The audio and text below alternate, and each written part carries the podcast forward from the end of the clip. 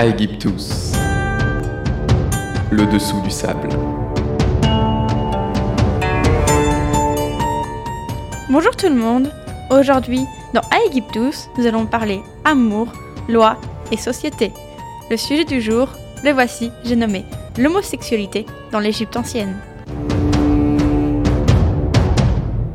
L'homosexualité, c'est un sujet qui fait débat et qui l'a toujours fait, notamment en Égypte ancienne. Ce qui est intéressant avec l'Égypte ancienne, c'est que selon les périodes, l'homosexualité a un statut bien différent. Alors, au Nouvel Empire, par exemple, on retrouve euh, les tombes de Khnumhotep et de Nyanktum, considérés euh, comme, le premier couple homosexuel dont on a gardé la trace. Leurs tombes a été, ont été retrouvées côte à côte, donc limite attenantes en fait, on pouvait passer d'une tombe à l'autre, euh, comme celle d'un couple marié. Et proche du sarcophage de Khnumhotep, on a retrouvé une maquette du couple assis ensemble, encore une fois, comme un couple marié. Devant leur tombe, on retrouve euh, cette inscription suivante, donc euh, unis dans la paix et dans la vie, associée à leurs deux noms, comme un serment, comme un serment de mariage. Hein. Euh, plus loin, on peut lire la phrase suivante Knumotep et Nyangtum se sont aimés ensemble et avec passion.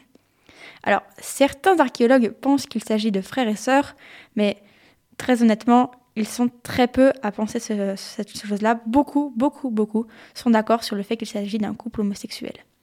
Et sur ces murs, d'ailleurs, on retrouve également un bas-relief d'un couple, euh, du couple enlacé, s'embrassant. C'est un fait unique, car euh, les canons, euh, donc les, les standards de l'art égyptien, ne permettent pas spécialement à deux personnes de s'enlacer en étant de trois quarts face.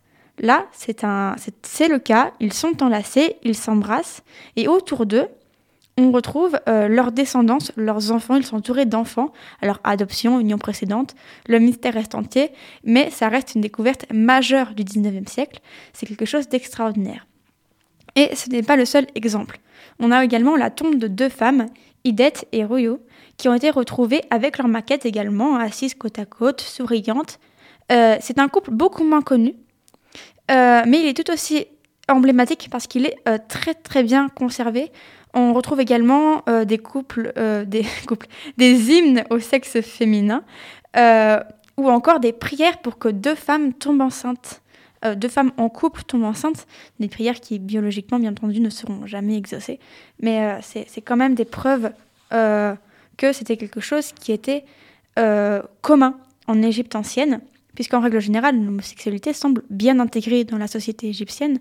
Aucune loi ne l'interdit, il même existe une autre loi qui fait du viol homosexuel un crime.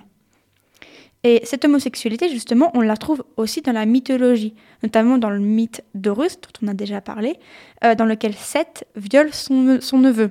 Bon, il existe aussi des mythes un peu plus sympathiques, hein, beaucoup plus joyeux, comme celle des mille et un amours de Bastet, ou encore euh, des amours d'Ator, qui sont toutes les deux des déesses, l'une de la guerre, l'autre de l'amour et du sexe. Donc des, romances en fait de déesses avec des mortels.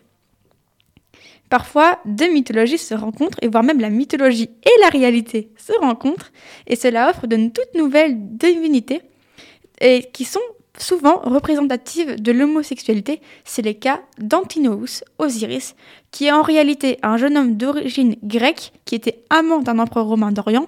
Donc l'Empire romain d'Orient, c'est euh, lorsque l'Empire romain qui était gigantesque s'est coupé en deux. L'Empire romain d'Orient, donc en fait, règne un peu euh, de la Turquie euh, à l'Afrique du Nord. Bon.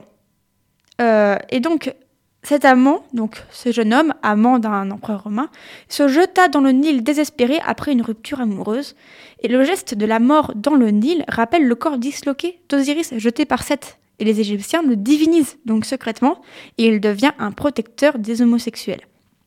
Car oui, les empereurs et les pharaons ne sont tous hétérosexuels.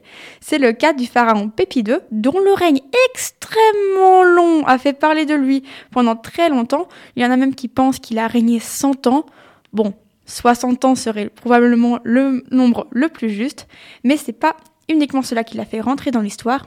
Pépi II rejoignait chaque nuit son général dans sa chambre pour discuter de plans privés. Jolie manière d'exprimer leur lien amoureux et sexuel avéré car on retrouve de nombreux témoignages d'embrassades enflammées sur des papyrus, dans des tombeaux, notamment dans des tombeaux de scribes et de prêtres qui critiquent plus ou moins la situation.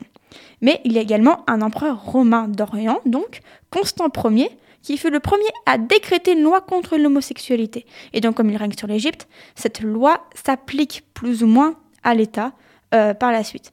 Alors que lui-même ne se maria jamais parce qu'il préférait les hommes. Donc, Constant Ier est un empereur euh, plutôt ambivalent, donc on interdit les relations homosexuelles, mais je suis homosexuel. Et ça, c'est quelque chose d'assez intéressant parce qu'en fait, l'interdiction va en réalité plutôt à, l'acte euh, sexuel euh, anal, puisque le fait d'être soumis est considéré comme un acte de faiblesse. Et ça dans quasiment toutes les cultures. Et c'est quelque chose qui va beaucoup, beaucoup changer.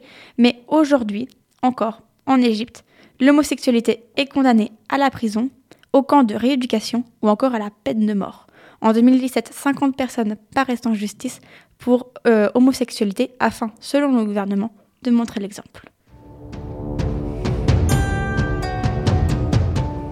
Bien cachés sous le sable d'Égypte se cachent parfois les petits esprits qui font les grandes légendes. A bientôt pour voir ce que les sables d'Égypte nous réservent.